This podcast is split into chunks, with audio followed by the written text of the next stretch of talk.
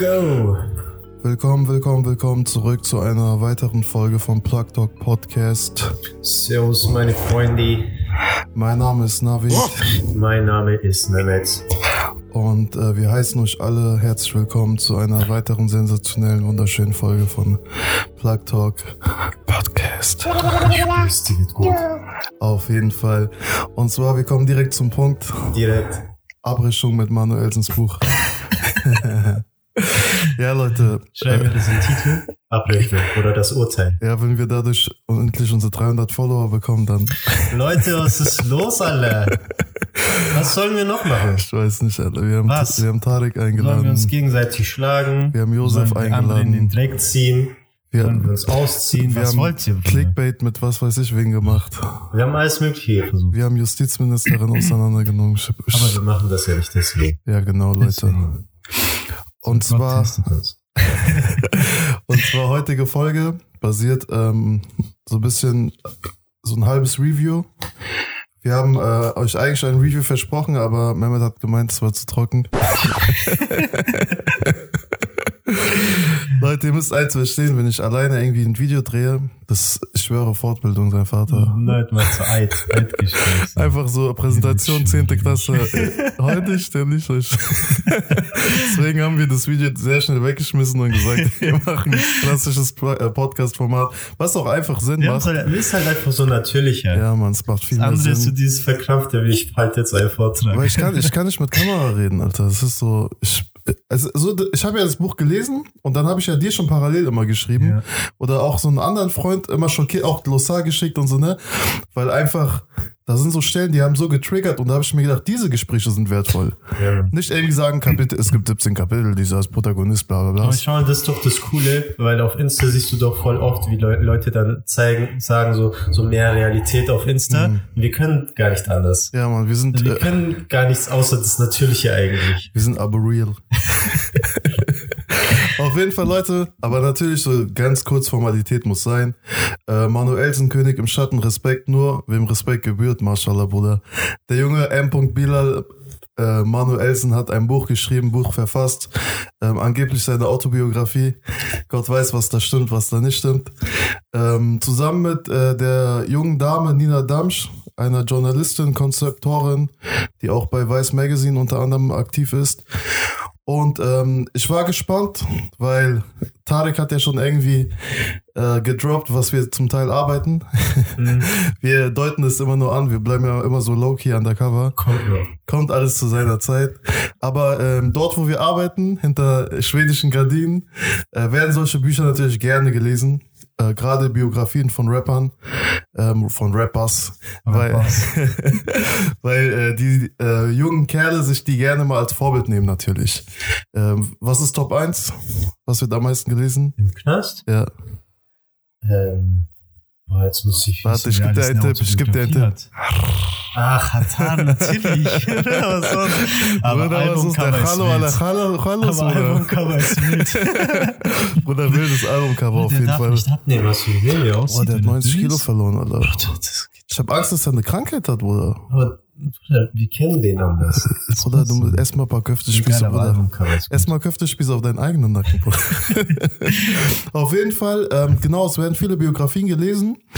Und ähm, grob zusammengefasst, ich war ähm, einfach, ich muss ehrlich sein, Bruder, scheiß auf diese pädagogische Diplomatie. Mann. Bruder, ich war enttäuscht von dem Buch. Was soll ich liegen, Alter? Soll ich, also ich habe jetzt keine ähm, lyrische oder wie soll ich sagen, keine keine große äh, großes Schriftwerk jetzt erwartet, so dass da irgendwie so was krasses, tiefgründiges ist. Ähm, aber ich hätte mehr, mir mehr Einblicke in sein, in sein, in sein musikalischem Dasein, in seinem privaten Leben und nicht so viel Rockergeschichten, Bruder. Was soll ich, was soll ich groß um den heißen Brei reden?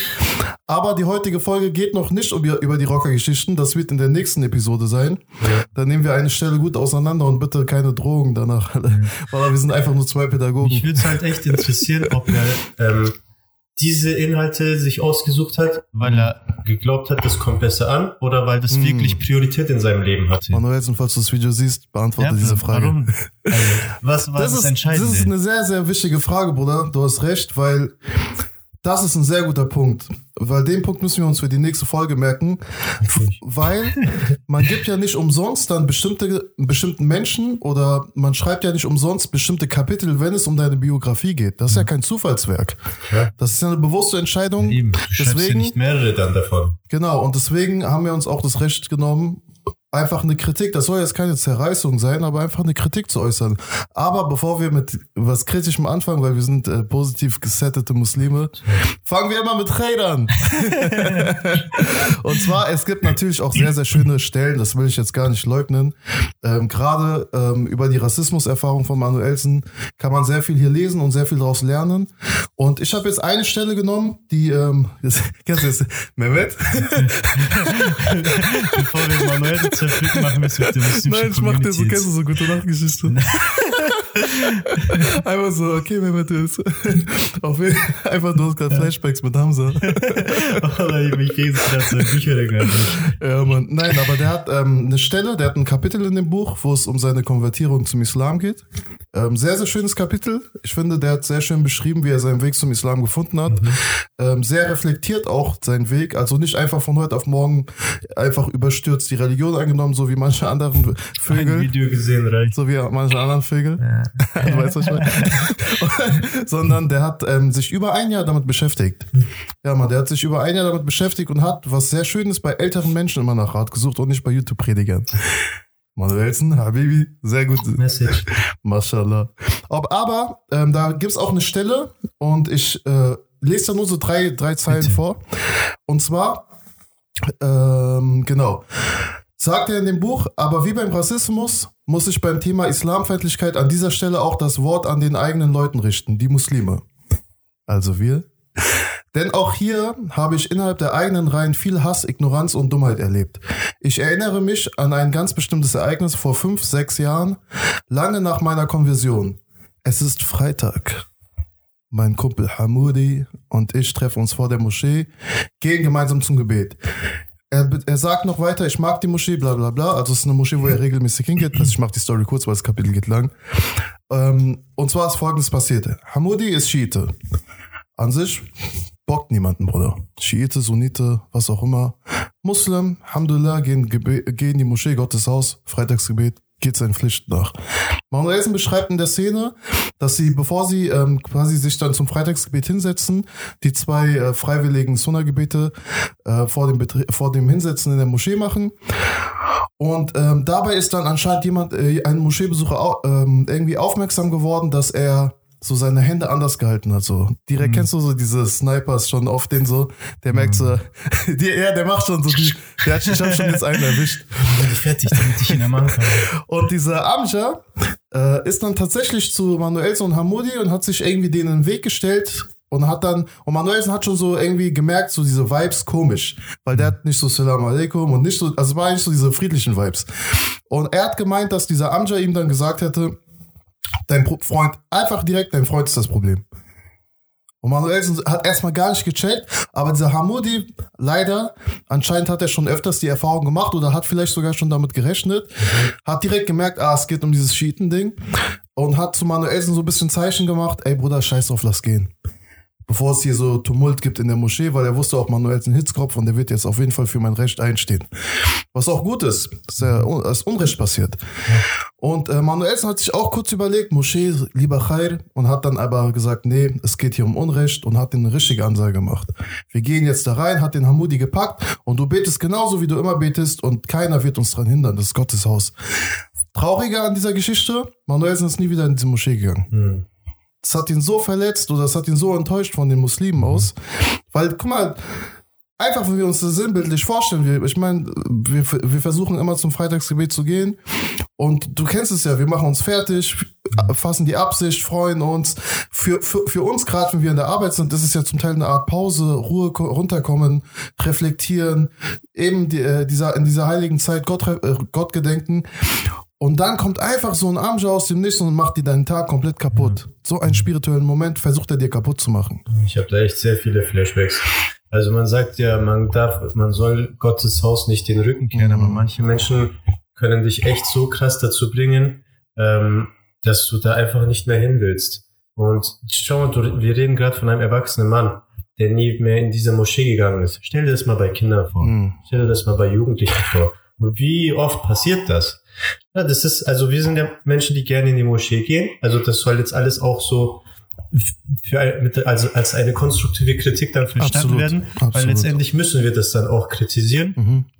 Weil letztendlich auch in dem Fall nimmt einer sich das Recht zu entscheiden, wer in Gottes Haus rein darf Mhm. und wer nicht.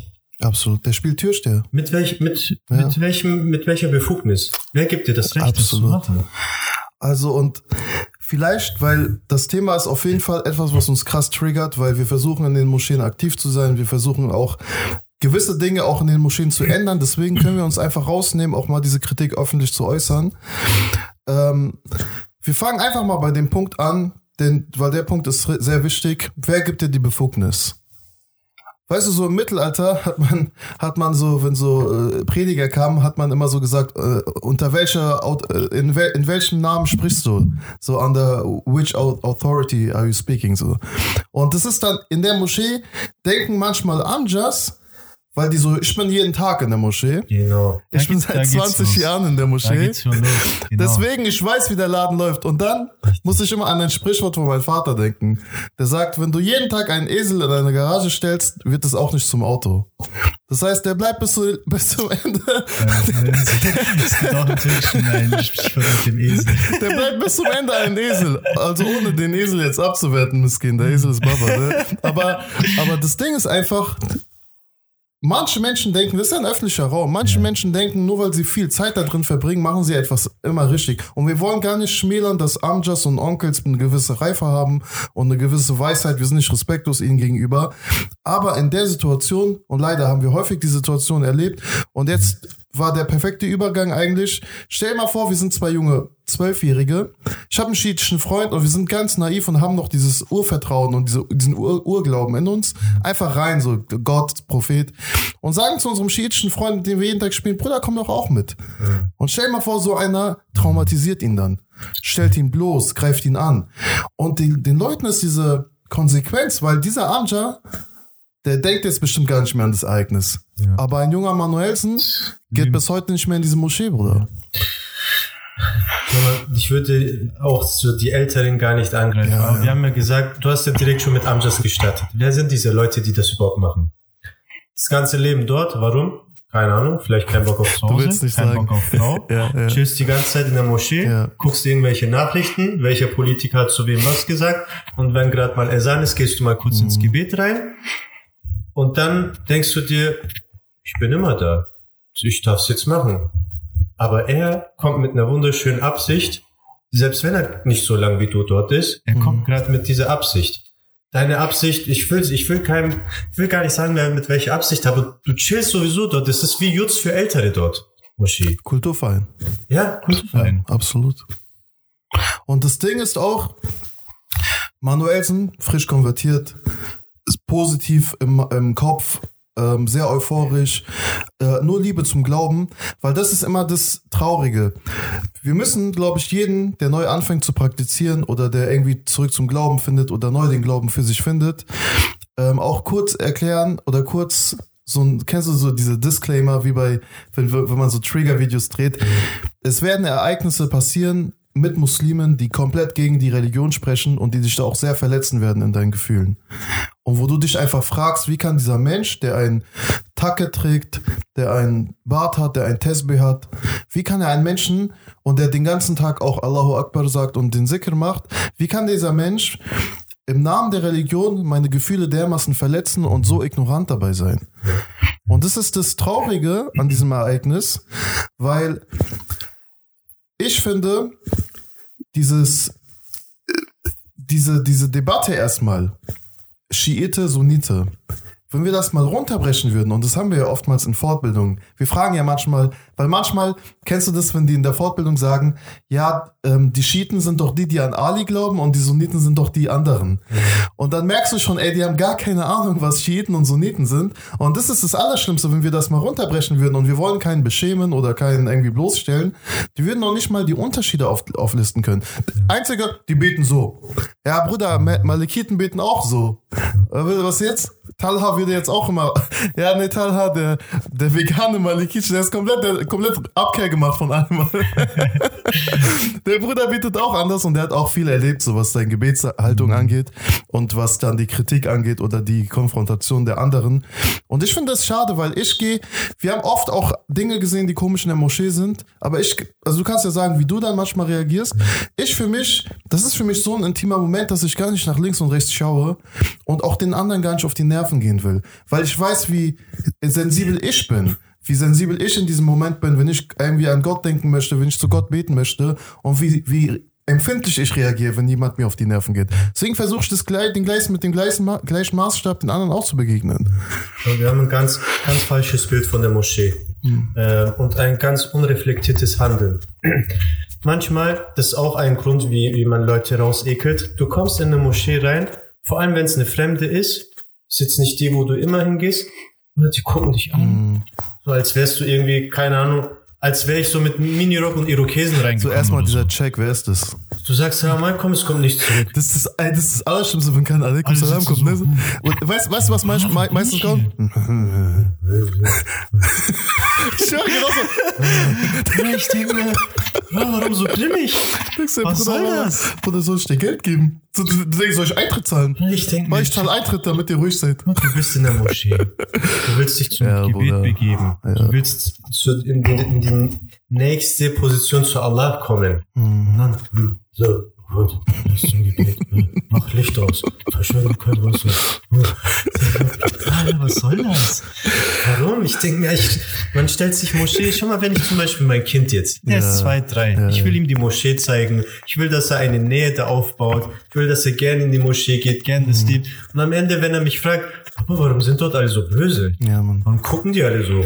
Warum wollen die mal, dass wir leise Ich sind? dachte, Allah ist schön, die Religion ist schön. Ich dachte, Allah liebt uns. Warum gucken die alle so böse? Also dieses komplett dieses Handeln ist so im Widerspruch zu Sunna des Propheten und zu der Religion, wo ich mir echt denke, Leute, reflektiert mal eure Haltung gegenüber Moschee. Und guck mal, das ist ja auch eine krasse Ebene. Wir gehen jetzt noch nicht mal darauf ein, wie ähm, die Sunna des Propheten in dem Fall ist oder wie vielleicht irgendwelche ähm, Ereignisse, wo man dann an, anhand von Beispielen von Sahaba-Geschichten oder von anderen großen Gelehrten sehen kann, wie Menschen sich verhalten haben eigentlich, sondern wir appellieren einfach nur an ganz normalen so Basic-Verstand. So. Und dann, weißt du, was ich dann mir manchmal denke? Wenn diese Menschen den Anspruch haben zu sagen, wir bestimmen hier die Regeln, ja, Abi, dann nenn das nicht Jami, sondern nenn das Kulturverein oder sowas. Dann nenn das so mit so Aufnahmeritual und das musst du, wie bei uns in IHG damals. Das und das muss äh, Satzung und das muss erfüllt sein, dann bist du Mitglied, dann darfst du hier rein. Dann habe ich, dann würde ich mich nie beschweren. Da, wenn in der Satzung dann steht keine Schiiten, würde ich mir denken, ignoranter Verein. Aber wenigstens, ich weiß, ich bringe meinen Freund Alles nicht wird dahin. indirekt gemacht. Krass, so, ja. Selbst das habe ich so viel erlebt. Menschen, die krass bedürftig waren in irgendeiner Sache, man hat denen nicht geholfen, weil es keine Mitglieder der Moschee Ja. waren. Boah, ey, da, also ich als Nicht-Türke, guck mal, ich, ich liebe die türkische Gemeinschaft. Wallah, ich liebe die türkische Gemeinschaft, das weißt du selber. Also, so ich kann ja ein bisschen türkisch. und dann, ähm, und ich liebe unsere Amjas und ich liebe unsere Opas, die hier alles aufgebaut haben, die uns diese ganzen Institutionen errichtet haben. Also wirklich küsst deren Hände, dass die diese ganzen Moscheen errichtet haben, dass wir von klein auf ohne Sorge, weil wenn wir mit den Älteren reden, dann erklären die uns, wir wussten nicht, wo Halalfleisch ist, wir wussten nicht, wann Ramadan anfängt, wir wussten nicht die Gebetszeiten, wir wussten nicht, wie wir bestatten sollen, wir wussten nicht, wie wir Nikah machen sollen. Und deswegen, ich liebe die türkische Gemeinschaft. Die haben so viel die Voraussetzungen geschaffen, dafür, dass ich unbeschwert in meiner Jugend in die Moschee rein, raus und beten und Freitagsgebet und Koran und dies und das. Aber was, dieser Punkt ist auch sehr wichtig. Ich habe gemerkt, als mein Opa ist immer in die türkische Moschee gegangen. Als es Die dann zu kurz ist. weil die Hutbe so kurz Nein, nein, nein. Einfach, wir haben diese gleiche, also wir, haben, wir sind gleiche Rechtsschule, man hat dieselbe Mentalität und, und, aber was ich sehr traurig fand, als es dann zu so, ich, ich war so naiv und habe gedacht, Moschee, Muslime, als es dann so zu Formalitäten kam, ich verstehe, dass man nicht einfach alles machen kann, aber dass man sich so quer und ignorant gestellt hat und noch nicht mal die Hilfe angeboten hat, zu erklären, das wäre der Schritt eigentlich und dann wäre ich ja voll, wäre ich gar nicht enttäuscht gewesen. Aber ich war einfach so, die Tür war zu und ich dachte mir, wow, ich komme in den Club nicht rein. Ich komme einfach in diesen Club nicht rein. Wir wollen auf keinen Fall das halt alles schlecht reden. Nee, Aber es Fall. geht gar nicht mal um uns. Wir sind seit 30 Jahren da schon reingewachsen. Ja, ja. Also wir werden inshallah den Rücken da nicht mehr kehren. Aber es geht um die ganzen jungen Menschen, Konvertiten, Interessierte, Mhm. ne? So Leute, ey, ich, ich bin echt immer noch krass überrascht, wenn Leute sich denken, was macht ihr dort eigentlich? Ja, und Mann. Angst haben. Immer noch. Leute, kommt mal rein. Alle, die denken, boah, wenn das, ich muss manchmal echt lachen, wenn ich höre, was, was so für Bilder im Kopf sind, was in der Moschee passiert. Mhm. Leute, da wird ab und zu gebetet, sonst nur Nachrichten geguckt. Deswegen kann dieser komische Konstantin Schreiber so dumme Bücher veröffentlichen wie Inside Moschee. Ey, Der kann ja angeblich Arabisch. Wallah, sowohl die Nicht-Muslime kommt rein, guckt es euch an, als auch die Muslime, ey, macht, macht die Moschee. Aber ich sag dir eine. Sache. Glücklich Wort. Eigentlich, das ist das Ideal, was du sagst, aber ich lade ungern die Leute ein, wenn ich nicht weiß, dass die vorbereitet sind. Ja, weißt, du, weißt du, was ich meine? Weil sonst kommt so Ja, irgend so ein ja. Amjad und sagt, wie, wie siehst du aus? Äh, Zieh mal Kopftuch an und ich sag Amjad. ja noch ich, ich, sag, ne? ich sag Amjad, das ist kein Muslim, ne? Also die, die will einfach nur gucken. also Tag der offenen Tür, alle am Just sitzen dort Was machen die hier? was Gott wer ist das? Und ke- kennst du das? Also, so im Afghanischen sagt man, wenn, wenn ein Gast zu dir ins Haus kommt, dann ähm, ehrt er dich. Und ich denke mir, ja, wenn dann diese Menschen da reinkommen, die ehren uns und, das sind, und diese Amjad sitzen da, das ist, ein, die Beleid das ist eine Beleidigung gegen Propheten, guck mal, wie die aussehen, einfach kurze Rock, haben die keinen Respekt vor Propheten. Boah, was ist los mit dir, Alter? Lass du erstmal reinkommen. Ich sag ja nicht, dass die irgendwie in Bikini kommen soll, aber Kopftuch, Mopftuch und so, boah, das ist ein sekundärer Part, so, das, das, das ist nicht entscheidend gerade. Ich weiß echt nicht, von wo wir das gelernt haben. Ich hab, ja, boah, ich keine Ahnung. harte, raue, grimmige. Boah, wenn ich mir an so, weißt du, wenn ich mir so an diese Geschichten von äh, Sahaba überlege, wie die vor dem Propheten gesessen haben und dann sind da komische Sachen passiert und die wollten schon ausrasten und der Prophet hat gesagt, "Le- bleibt mal locker, entspannt euch mal, lasst ihn erstmal, lasst ihn erstmal und dann reden wir später mit ihm. Einfach so, wie jeder Mensch reagieren würde. Und dann sehe seh ich die, die sind so voll so, als wären wir beim Militär. So Disziplin, Ordnung, Regeln. Bruder, wir sind die entspanntesten Menschen, was ist los mit dir? Ey, lest einfach mal Sira und guckt, wie der Prophet war. Ja, Leute. Ey, unser Handeln ist so oft widersprüchlich zu seinem Handeln, aber wir sagen immer, er ist Vorbild. Ja, ja. Und ich, ich hoffe, dass wir irgendwie mal so eine Art, weil das ist auch ein bisschen manchmal nicht Schuld von so einem Anja, der einfach so in einer Parallelwelt lebt, der einfach gar keine Ahnung von dieser Gesellschaft hier hat. Manchmal denke ich mir, wir müssen so, in, in, also aus Eigeninitiative irgendwie so Vereine gründen, wo wir dann so Schulungen geben. Weißt du, wie, wenn, wie, was erwartet dich bei einem interreligiösen Dialog? Wie sollst du da auftreten? Du, soll, du brauchst keine Angst zu haben, wenn du da hingehst, bist du kein Christ. Das ist, das ist kein Kuffel. Das ist kein Kuffel, wenn du an einem Tisch sitzt rein. und der, und der. Christ betet. Sei doch froh, dass er betet. Besser als mit einem Atheisten zu sitzen, oder? Und ich denke manchmal, Bruder, ihr seid so, ihr seid so verkrampft manchmal. Und wir hätten es viel, viel schöner hier. Wir hätten viel, viel schönere Iftars, wo wir den Nachbarn einladen und den anderen äh, von einer anderen Religionsgemeinschaft und so weiter und so fort. Ähm, wir werden über diese Themen noch öfters sprechen. Auf jeden Fall aber auch Appell an die Jugendlichen, packt halt mit an. Absolut, Leute. Guckt Also beteiligt euch. Genau, Nur allein sich nicht- als Muslim bezeichnen reicht nicht. nicht nur exposen und dann irgendwie auf Instagram als, äh, sie, als so kleiner Aktivist dann sagen, guck mal, was ich heute erlebt habe, sondern geh hin, mach mal trockene, respektvolle Gespräche mit Amja, nicht konfrontieren, das ist dein Amja. Respektvoll reden, höflich, sagen, Amja, die Gesellschaft ist so, der sagt, ah, okay. Und glaub mir, wenn man mit einer sehr höflichen Art dahin geht, ich glaube nicht, dass sie dann irgendwann Nein sagen. Und äh, danke Manuelsen, dass du uns die, mit dieser Folge, ähm, mit, dein, mit deiner Erzählung diese Folge äh, bereichert hast. Und ähm, leider wird der zweite Teil nicht so schön. der wird äh, wie die Abrechnung von Cool Savage. Und ähm, äh, bleibt alle äh, stabil, denn Respekt nur wem Respekt gebührt. Uh, keine Worte und äh, die Folge ist fertig. Ich mach Podcast zu. Ja. Assalamu alaikum.